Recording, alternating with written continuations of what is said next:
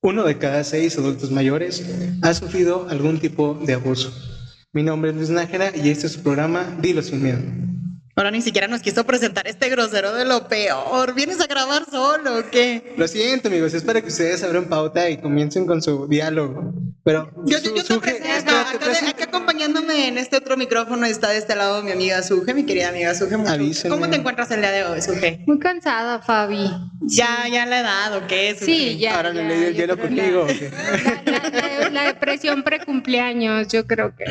Chala. Oye, puras tristezas con esta Vamos a crear un hashtag en donde felicitemos todos a Suheila por su cumpleaños número 15 que está a punto de cumplir. Un fuerte aplauso por nuestra Gracias. Y, y, el patrocinador de la fiesta oficial, Luis, gracias por tu primera contribución el día de hoy. Oigan chicos, pues bueno, aunando más en el tema, ¿ustedes qué piensan sobre el abuso a adultos mayores? Híjole, fíjate que cuando se habló de adultos mayores, estaba pensando en pues luego en mis abuelitos y como luego también pues ciertas ya condiciones que tienen que ver pues con la edad y luego pensar que pues es muy probable y que pues que, quizás es también pues lo que todos esperamos como el sí poder llegar a pues a la vejez, ¿no? Pero Mira, comenzamos con el hecho de que en México para 2017 la esperanza de vida estaba en 74 años. O sea, y según el Seguro Social consideran un adulto mayor a los 68 años. y estamos diciendo que alcanzar las, las ayudas sociales. Menos de 6 años eh, tienen posibilidades de vivir. Estamos hablando desde los 68 a, los, 74. Wow. Oye, pero dicen que, eh, que incluso en algunos se establece los 60 años, pero aquí los apoyos son a partir de los 65. Y yo pensaba, no, 60 de hecho ya, no están aplazando los 60 años, considerarlos adultos mayores. mayores. Yo, yo lo pienso en mi papá que tiene 56, entonces pues prácticamente ya es, es un adulto mayor. Un. Su hija no está diciendo la edad que tiene, no se preocupe. Y que bueno, luego es la edad, pero, pero sí varía mucho a lo mejor. O sea, pero es la calidad no, de vida, no, no, o sea, ponte a pensar en algo. Estamos hablando de que en México, te digo, o sea, lo que te el dato que te repetí hace rato, en México la esperanza de vida es de 74 años. O sea, esa es la esperanza de vida que se marca. Estamos hablando de que México es de los primeros lugares en obesidad. Sus principales muertes son a causa de problemas cardíacos y problemas diabéticos. Entonces, la esperanza de vida marca esa etapa y aparte, el Seguro Social está marcando eh, para las ayudas en los apoyos a los 68 años.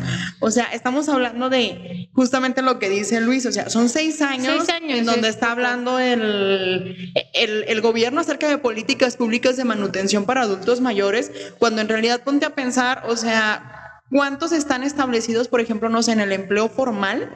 No los adultos mayores, o sea, la población total económicamente activa en México. ¿Cuántos están establecidos en, en, en las actividades formales y cuántos de ellos están en los informales? Entonces, que hasta los 68 tengas acceso a, esos, a ese tipo de apoyos y antes de eso no te puedas incluir o incursionar en ningún tipo ya de, de, actividad, laboral. O sea, ahorita cuántos adultos mayores no ves vendiendo dulces, no ves este pidiendo en la calle. Que todavía son, bueno, se podría decir que son productivos, pero también lo ves como incluso la misma necesidad, porque también te refieres a lo que es la esperanza de vida, pero otra cosa es la calidad de vida también, o sea, porque luego también ya llegas y con todo este paquete luego de, de enfermedades eh, degenerativas. Todo, todo lo que te viene cargando con la edad, lo que te viene cargando la cultura, lo que te viene cargando los hábitos. Que naturalmente todos, o sea, este, eh, llegamos a un punto en donde empezamos en declive, además esto que, que tú comentas de las enfermedades crónicas. Sin embargo, tienen muchas adversidades los, los, adultos mayores en cualquier tipo. Por ejemplo, comentaban ustedes los, las personas que, que están vendiendo dulces en la calle. ¿Han ido alguna vez o han escuchado los casos que tan desgarradores que cuentan. Por ejemplo, yo me enteré hace poco de un caso en donde un señor se hizo cargo de sus nietas y, o sea, ella tiene 72 años. Ah, en el de educación, ¿no? Cuando estábamos hablando precisamente del tema, de educación. Y te pones a pensar, ok, vale, eh, este señor se va a hacer cargo de sus nietos, pero ¿qué va a pasar después? ¿Qué va a pasar más allá? O sea, pero aquí hay una pregunta súper interesante que les quiero hacer a los dos, como en el sentido de, ¿ustedes se han visto como adultos mayores? Es, sí, es justo lo que estaba pensando, o sea, a veces no prevé. Sí, o sea, tú has visto una Sujela de 68, has visto un Luis de 68, una yo, Fabiola Yo sinceramente tengo miedo. O sea, y, no como este meme de tengo miedo, tengo miedo, sino como en, un aspecto de qué va a pasar si llego a esa edad y es que estamos hablando de que deberías tener seguro de vida, seguro de gastos médicos mayores, una pensión que te permita vivir, o sea, ya donde pues literal te levantas como que para tener calidad de vida, o sea, para vivir para ti, pero, o sea, de todo lo que tienes que ahorrar realmente para el futuro y, en realidad las afores o la cultura de las afores está súper mal. Y que antes tenías creo que más certezas, ¿no? O algo más de seguridad, al menos como en, en el plano económico, pero ahorita sí se torna, o sea, más difícil por todos estos cambios que se están presentando. Por, ejemplo, ahorita en una Y a mí sí me da miedo, miedo, miedo. Ah, tú sí tienes miedo. Por ejemplo, este tema de las afores, eh, salario mínimo, pongámosle, están en un trabajo formal, tienen un afore, pero tienen un ingreso mínimo. En 35 años de trabajo, ¿cuánto dinero creen que aproximadamente pueden ahorrar? ¿Unos 150? Si me hace mucho. Y luego fíjate, 150 mil para vivir, ¿qué? ¿Seis años? Exacto. O sea. O sea, ¿cuánto estarías gastando literal o cuánto tendrías para gastar al día? Que, que esto viene con el tema que tú acabas de comentar de la calidad de vida que tú. Y sabes a mí que me da miedo, o sea, el tema de depender de alguien más eh, en la cuestión de, de, los cuidados básicos, y sabes, como en el tema de la alimentación, de la eh, limpieza. pues es que entonces ahí es cuando empezamos a hablar precisamente del tema de maltrato. Porque por eso, de hecho, hay esta tipología del maltrato en los adultos mayores. O sea, no solamente es como si tú golpeas o no golpeas a un adulto mayor que viva contigo o esté cerca de tu esfera. Es mucho la omisión de cuidados, la negligencia se presenta muchísimo. O sea, es muy común. Porque... Fíjate que a mí algo que me llama mucho la atención es que a partir del 2019, la Secretaría del Trabajo y Previsión Social sacaron un apartado de ley en donde hablaban de que, por ejemplo, si uno de los hijos se accidentaba, pero tenía uno de los padres asegurados, el padre asegurado este, podría recibir el 60% del, del último salario que registró el hijo, como el subsidio en lo que ellos estaban hospitalizados para que siguiera todavía eh, el adulto mayor sobreviviendo. Eso la verdad se lo aplaudo a la Secretaría del Trabajo y Previsión Social, ¿no? porque luego en tema de accidentes laborales, pues tomaban en cuenta al trabajador, pero ¿qué tal si yo soy hija y vivo con mi mamá y nada más mi mamá me tiene a mí? Y esto dependiente. Y, y luego hay otro bemol bien interesante que eso lo aprendí cuando estudiaba un semestre de Derecho Civil, se los juro. Y no entré a la escuela de Derecho, o sea, dentro de la carrera nos obligaban a, tomar una. de relleno. Ajá, o sea, sí, la de. No, no es de relleno. Ya sé, yo también. Es la optativa, sí, sí, sí, relleno. Sí, sí, es la optativa. Y agarré Derecho Civil y uno de los artículos yo no sabía. Ya ves que, por ejemplo, los padres están obligados a cuidar de los hijos hasta los 25 años o hasta que termine la carrera universitaria, pero máximo hasta los 25 años, ¿no? Si te corren como mil veces. Sí, es de verdad. Tus ojos, ¿por qué Papá, no escuchaste eso. no, no, en este caso tampoco los míos, no inventes. Pero luego había otro apartado del Código Civil que muy poca gente sabe, que los hijos deben de estar obligados a cuidar a los padres después de los 65 años cumplidos de los padres. Y es ley de Código Civil. Pero es que, por ejemplo, por demanda, de, por demanda alimenticia, como papá puedes demandar a tus hijos. Pero es que tú como papá, ¿cómo vas a ir a demandar a tus hijos? Es que empezamos otra vez. Por ejemplo, ¿cuáles son los tipos de maltrato a adultos mayores que existen? Bueno, según go.mx, una página oficial de gobierno federal, dice que existen seis tipos de maltrato, maltrato físico, maltrato psicológico, abuso sexual, abandono, explotación financiera. No, no, no, no, no, pasa. Pues es que, son los tipos y las modalidades de la violencia, solo que pues enfocados en el sector de la población. o sea, pero hay, casos, debe de haber casos registrados. O sea, entiendes que para que exista la tipología debe de haber casos registrados. o sea, claro. hay casos registrados ¿Qué, estás satanizando? De abuso, sexual a adultos mayores. No, no, por eso me estoy escandalizando de verdad. O sea, por eso. Hay gente que se excita viendo viejitas o viejitos. Claro que los hay. ¿Existe la filia? Sí, y hay una filia específica. ¿En serio existe la filia? No fue un caso muy mencionado de una violación a una mujer adulta mayor. ¿Y por parte de quién? ay, no recuerdo, fue hace como algún tiempo y se generó mucho ahí en, bueno, en redes sociales. El revuelo. Sí, sí, no, es que sí existe. Y que luego te digo, bueno, aparte lo que el tema sexual, que luego a veces no se visibilizaba tanto, pero claro que, que existe. Ahorita también es como el problema de que pues sí tenemos como esas leyes que, que en teoría generan como esta protección, ¿no? Porque incluso la de la, los adultos mayores tienen 50 capítulos, entonces sí están como bien establecidos, pero de eso a que sean como una realidad ese ejercicio de derechos, ese reconocimiento también de esos derechos, pues es ahí donde pues siempre se genera como el, el, conflicto, ¿no? O sea que no... ¿Sabes qué creo? Creo que también a nivel social está muy estigmatizado el tema. Siento que, no sé, como que últimamente a raíz de los derechos de las mujeres y todas estas causas de la violencia de género, todo lo que se vino con, con, la violencia de género, se cristalizó más el tema del maltrato a los niños y niñas. Y además, pues el maltrato a niños y niñas como que siempre ha estado muy cristalizado, ¿sabes? Siempre ha existido y siempre lo han notado y siempre lo han hecho saber. Y es algo así como que pues eh, se crearon, ¿no? El DIF, eh, está por ejemplo la Procuraduría de Defensa del Adolescente, Niño y Niña, pero en tema de adultos mayores, el tema es, está estigmatizado totalmente. O sea, es decir, uno crece creyendo que los papás nos han dado todo y que al momento ya de cuando ellos están grandes, pues lo único que quiere uno es, es regresarles un poco. O el, otro lado, el otro lado de la moneda, que pocos visualizamos que en realidad el no haberte preparado durante toda una vida laboral, a la hora de envejecer te puede salir bastante cruel en una calidad de vida, bastante caro en una calidad de vida. Y creo que también el país está muy estigmatizado en este tema y hablar de el maltrato adulto mayor lo cierran, lo, lo cercan, no, no, no lo tratan tanto. Y que son grupos, o sea, también son un sector de la población pues vulnerable, precisamente pues por, por las condiciones, pues.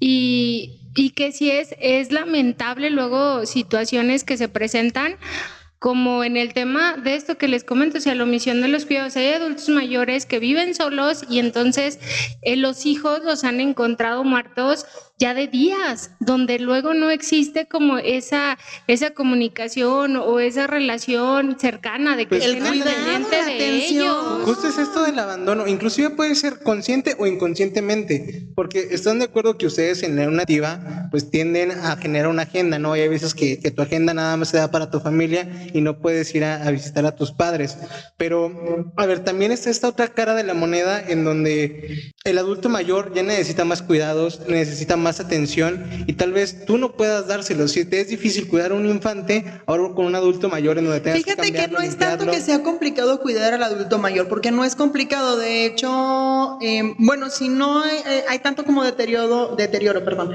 mental o, o, o, de enfermedades, pues incluso es sencillo, ¿no? Porque pues ya logran tener un poco, no, no que logran tener un poco, ya tienen más conciencia de los años vividos, ya no es como un niño que le tienes que explicar por qué está mal, o sea, cómo se puede hacer daño al futuro, porque pues últimamente... Pero es que también estas enfermedades crónicas tienden a degenerarte tejidos. No, por eso te digo que mientras la enfermedad no vaya a aparecer Estamos hablando de un caso perfecto en donde el adulto mayor o sea, lo mucho, no sé, su enfermedad puede ser como cardíaca, sí, cardíaca, ajá, sí, a eso me refiero totalmente. Te digo, no, total de mental, ahorita es un bemol que podemos tocar, pero hay un caso muy interesante en, bueno, en la estadía mientras estuve trabajando en un hospital, el caso de muerte por depresión en adulto mayor era más alto que incluso por la misma enfermedad.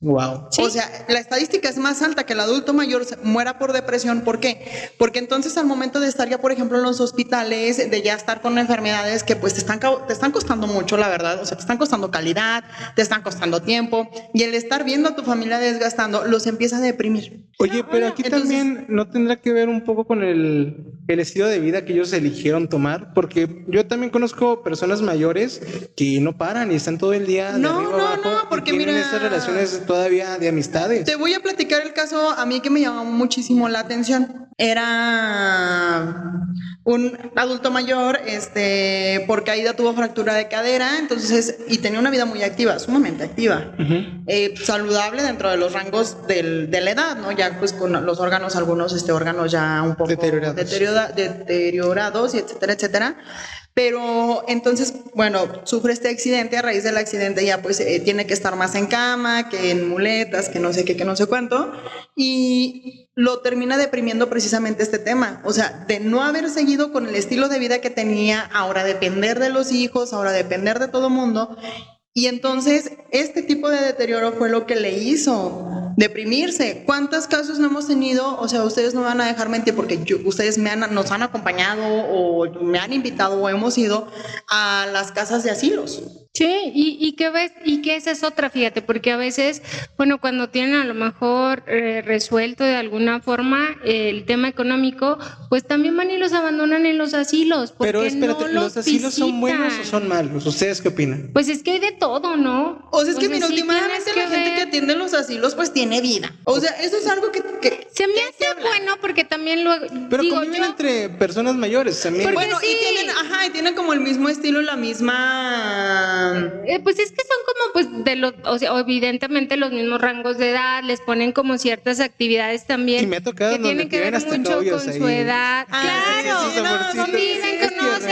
otras actividades, los visitan. De hecho, yo sí pienso como, como eso. Dije, bueno, en determinado momento voy y me interno mucho, en, un, en un asilo. De hecho, sí, ya, ya comencé. Yo que tú llevas, llevas cogiendo mi habitación. Ya para la vejez ando ahí como considerando algunos espacios. No, fíjate que a mí no, o sea, en lo personal, a mí los asilos no se me hacen un mal lugar. Sí, no, a mí también no, se me hacen o sea, la verdad, creo que el asilo es un apoyo muy bueno para el adulto mayor, para la, para la familia, siempre y cuando el familiar también eh, tienda a, a que se haga responsable. estar con ellos, se haga responsable. Pero en realidad el asilo es un lugar muy o bueno existen estos centros también, estos centros de convivencia para adultos mayores, donde van y pueden estar ahí como durante la tarde haciendo actividades. Así como de, oye, me gustaría hacer actividades, pero pues a dónde vas ya a mi edad, dónde conoces gente de mí. Y estos lugares la verdad, son Y que eso les implica, pues, que los hijos, claro, que los lleven y ahí están, que juegan de, de hecho, un compañero me platicaba que sus abuelitos iban a esto y de repente armaban así como grupitos de, de viejitos y se los llevaban de viaje y hacían excursiones y empezaban a interactuar entre ellos. Y decía, wow, qué cool, yo, quisiera tener o salir con mis amigos viejitos cuando llegue a esa edad. Tengo una pregunta. Estoy joven. A ver. No, yo sí estoy joven. ¿Qué pasó? La verdad es que sí va súper directa para ti, Sujela. Ay, ¿por qué? A ver, dime. Porque como ya va a ser tu cumpleaños. ya. No, no, no, no, no. Este, ahí va. Cuando hablábamos en el podcast este pasado, eh, hablábamos acerca de, bueno, la semana pasada hablábamos acerca del emprendimiento. Y entonces, me bueno, me llamó muchísimo la atención cuando Sujela decía que su razón para emprender era porque iba a cuidar a sus hijos. ¿Lo recuerdas? Sí, sí, me acuerdo. No, no, Excelente. I have a point. Lo juro, tengo un punto, tengo un punto, tengo un punto, no, tengo un punto que no ¿Cómo vas con tu chico? Cállate. ¿Cómo, vas con teniendo pareja? Cállate. A ver, tengo un punto, no, tengo un punto. A ver. Y esa pregunta se puede partir en tres, o sea, incluso a controles, ¿no? ¿Tú te veías emprendiendo para cuidar a tu familia, a tu, o sea, a tu familia, no, en realidad a tu familia? Sí. Pero en este plan de vida, y va para los dos, ¿se ven cuidando a sus papás? Sí, yo sí. O sea, la, la neta, se ven en, haciendo horario en su agenda para ir a visitarlos, no solo los domingos. Bueno, yo no puedo los domingos porque trabajo. De hecho, yo por mi... Laura. De hecho, yo por mi situación actual me veo viviendo con mis papás. Un saludo muy especial por allá al señor Ibarra. Para que escuche que la razón por la que su hija está en la situación en la que estás para cuidarlo. No, es porque me ha ido mal. Sí, no, es por otra cosa. Claro, claro. No Oye, fíjate que eh, esta pregunta me estremeció bastante. O sea, e, es, fíjate que yo nunca lo había pensado, pero cuando le fue, se me hizo muy padre la razón por la que, la, la que querías emprender de verdad, porque muy pocas personas tienen esa capacidad de dejar de ser egoístas. O sea, uno quiere emprender porque tiene sueños de grandeza, de éxito, el emporio, el corporativo en el centro y no sé qué. Cállate. Pero muy pocas, muy pocas personas piensan en, en otros y en otros que, que, últimamente se van a convertir en tu, familia. Estamos hablando de hijos y de maridos. Pero entonces, ¿cuántos de nosotros realmente pensábamos en los papás? Yo me acuerdo que de niña yo soy la menor de cinco hermanos. Y yo me acuerdo que de niña mis tías y yo también, la neta, este, fíjate que yo desde los ocho juraba que jamás en mi vida iba a tener novio. Si desde los ocho lo decía. Y ahorita con su pulsera acá. Ah, eso X, pregúntale a mis tías, ya se lo pueden confirmar. O sea que yo jamás iba a llevar a la casa a un novio, jamás iba a presentar a nadie, no sé qué. Y entonces mis tías decían, ay, sí, qué bonito, este, tú nos vas a cuidar de viejitas a tu mamá y a nosotras. De hecho, hay una película, la de Como agua para chocolate. Ah, sí. Y entonces mi mamá así de que, o sea, mis tías siempre hacían siendo tita, ¿no? Cuidándolas a todas y no sé qué. Claro, ya después mi mamá habla conmigo y me dice, oye, Fabiola, yo no quiero una tita en la casa, o sea, cuélale. No te estoy diciendo que te cases, te estoy diciendo que hagas vida, órale, o sea. Sí. Que emprendas tu propio vida. Sí, que emprendas vida, o sea, no que te cases, que, que, que, que emprendas vida. Pero en ese tenor, o sea, estamos hablando de que la negligencia también es parte del maltrato a los adultos mayores. Ah, no, claro. Y otro bemol también muy interesante, eso es por parte de los hijos, otro bemol muy interesante también es a dónde, a dónde hablas cuando hay o cuando conoces o reconoces que están maltratando a un adulto mayor. Pues están estas instancias como lo que es DIF, que puedes hacer la, la queja y luego la, la denuncia, pero desafortunadamente pues sí llevan como pues ciertos procesos, ¿no? Y a veces no hay, muy no hay, seguimiento y que incluso pues solamente pues también se denuncian este tema de maltratos en adultos mayores, este un caso de cada de cada 24 que, que se presentan, ¿no? Oye, pues eso es parte del, del abuso que está tipificado como maltrato estructural en donde no existen políticas públicas ad hoc a los adultos mayores. O incluso las instituciones tampoco, o sea, como en estos eh, protocolos o en esta atención también que se debe de tener, porque evidentemente pues ya son como, no sé, condiciones diferentes. Entonces, como en el tema de tomar la, la denuncia o el tema de que luego asiste, no sé, alguna, alguna dependencia de seguridad social también, o sea, en la atención sí es luego también como muy lamentable la atención a veces que se brinda Oye, porque también hay violencia, cuando se genera violencia. o sea, cuando hay casos de violencia, no sé, por ejemplo, contra mujeres, contra niños, contra incluso cuando,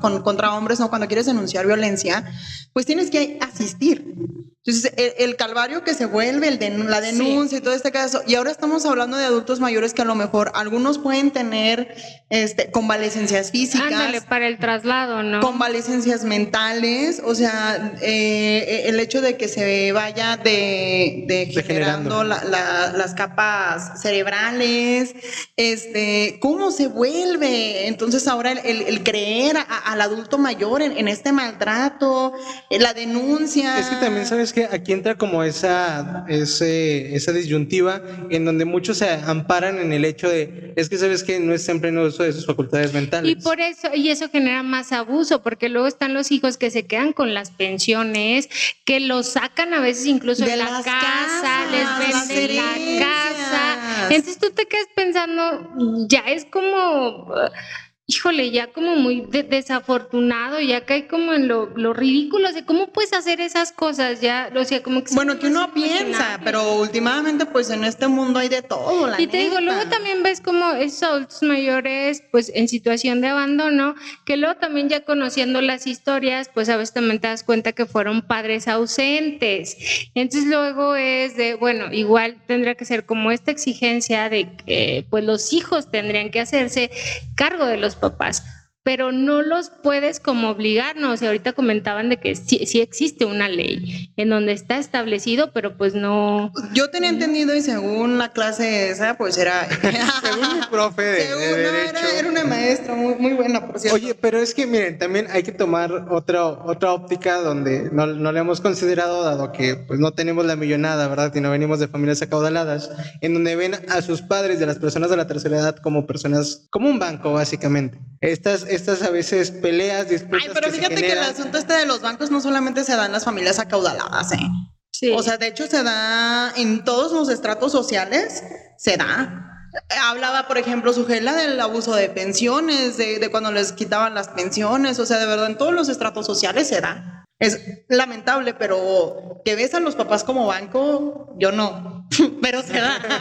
Sí, no, otras personas. Otras personas. Porque es como de, bueno, como tú vives aquí, entonces pues tú me pasas tu pensión, pero a veces digo, o sea, como en este tema de ni los cuidados básicos, luego sí es triste eh, que luego ves en las familias también de, ay, que ya se enfermó y quién lo va a llevar, quién lo va a cuidar, quién se va a quedar. Es como, ay, yo no puedo, yo tengo cosas que hacer, vas tú, luego, o sea, que esas cosas empiecen a generar conflictos en las familias, sí es triste. Y después ahí andan con el tema de, de la herencia, ¿no? Entonces, ya fíjate después que me- ahí sí de, ay, ¿con qué me voy a yo, quedar? Y no yo lo tengo muy presente eso que comentas porque me tocó una, una experiencia en donde una reunión, ustedes saben, la, la típica reunión familiar, siempre hay como que una- unas, eh, unas familias que tienen un poquito más dinero que otras, ¿no?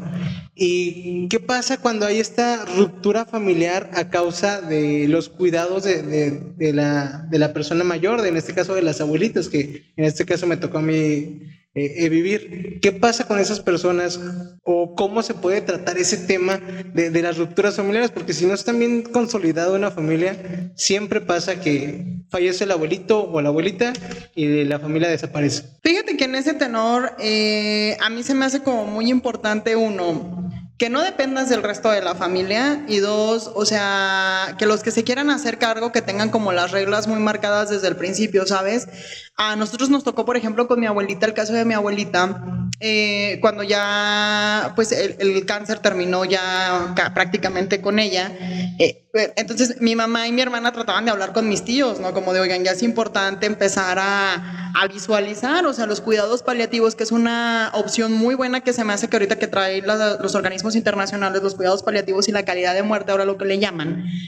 Pero entonces también hay otro bemol en donde mis tíos empezaban a neciar en el asunto de es que tú ya la quieres lejos de nosotros, que no sé qué, que no sé cuánto, pero era una realidad. Entonces en esa realidad también hay que tener como que las, las cuentas claras, ¿no? O sea, las cuentas claras, las reglas claras, oigan, ¿qué vamos a hacer y qué va a pasar?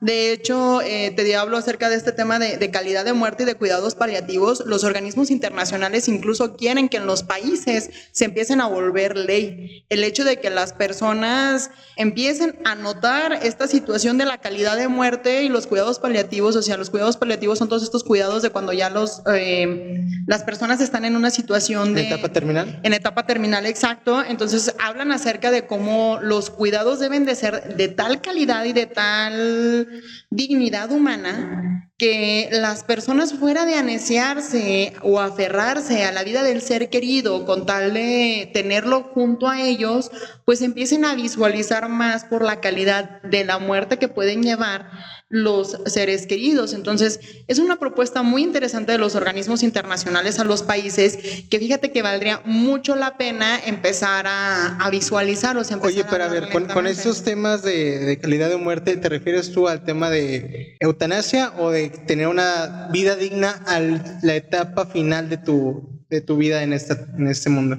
Calidad de muerte no se refiere a eutanasia. Como el no prolongar la vida, sí, ¿no? O sea, como de ya valerte como de ciertos mecanismos y de... Sí, por ejemplo, los enfermos ya muy em, terminales de cáncer, el- no sé, el- viven con morfina. Te lo digo porque nosotros lo vivimos en casa. Sí. Entonces, por ejemplo, em, mi abuelita sus últimas semanas estuvo en su casa, en su cama, con sus hijos, con nosotros, cuidándola y todo, pero ya era como a base de morfina para que el dolor tampoco no fuera tan Insoportable. Insoportable, exacto, pero tampoco no fue como tenerla conectada a, respiradores ni nada, o sea, fue como la intención.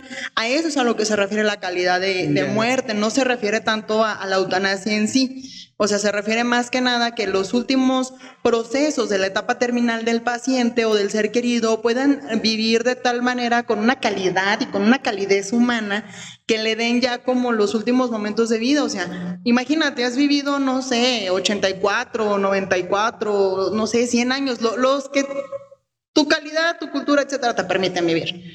Para que el último recuerdo de esta vida, de hijos, de amigos, sean los últimos meses dolorosos, atados a, a- a un hospital. O Oye, una pero- cama, porque una- yo recuerdo de mi ajá. bisabuela, bueno, mi abuelita era la que la cuidaba, pero yo vivía sola, ella jamás se quiso mover de su casa, pero era de, pues, de tener que bañarla, la comida, o sea, pues como todos los cuidados, y ella nunca quería salir, cuando la visitamos era de, pues, vamos a salir un poco, que le dé el aire, y a ella le daba mucha vergüenza, decía, es que no, van a decir, ay, esa viejilla que De hecho, también una discusión casa, con mi abuelito, o sea, y te digo, últimamente en etapa terminal a los adultos mayores de tan, después de una vida tan larga, eh, de aquellos, de aquellos cinco, de, de uno de cada cinco, aquellos cinco que lograron vivir su vida plena sin ningún tipo de maltrato, y una vida tan bonita, ¿no? Tan plena. Y tener solamente el recuerdo de esos tres meses, eh, te, lo digo porque mi abuelita siempre fue una mujer muy guapa, muy, muy, muy arreglada, ¿no? Entonces ya después era como el rollo de, ay, no, o sea, no quiero que me vean así. Oye, pero siempre sí está este rollo de quién decide estos términos.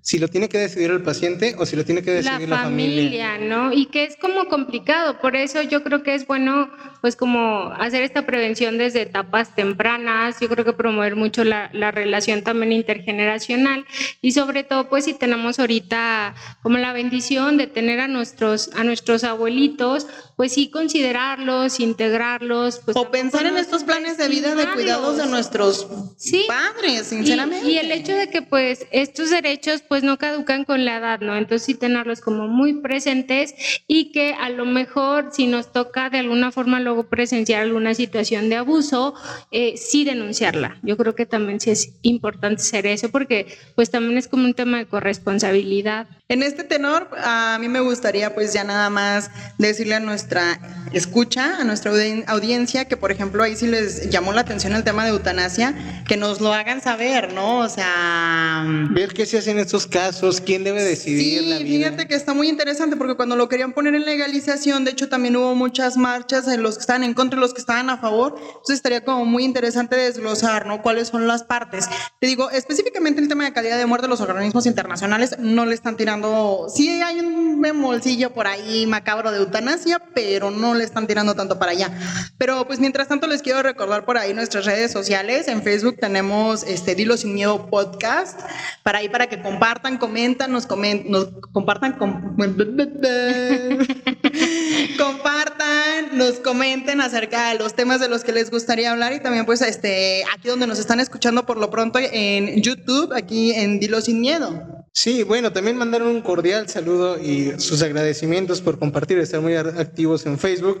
A algunos como Chris- Cristi Mental, neta, un fuerte abrazo, sabes que se extraña ahí el movimiento.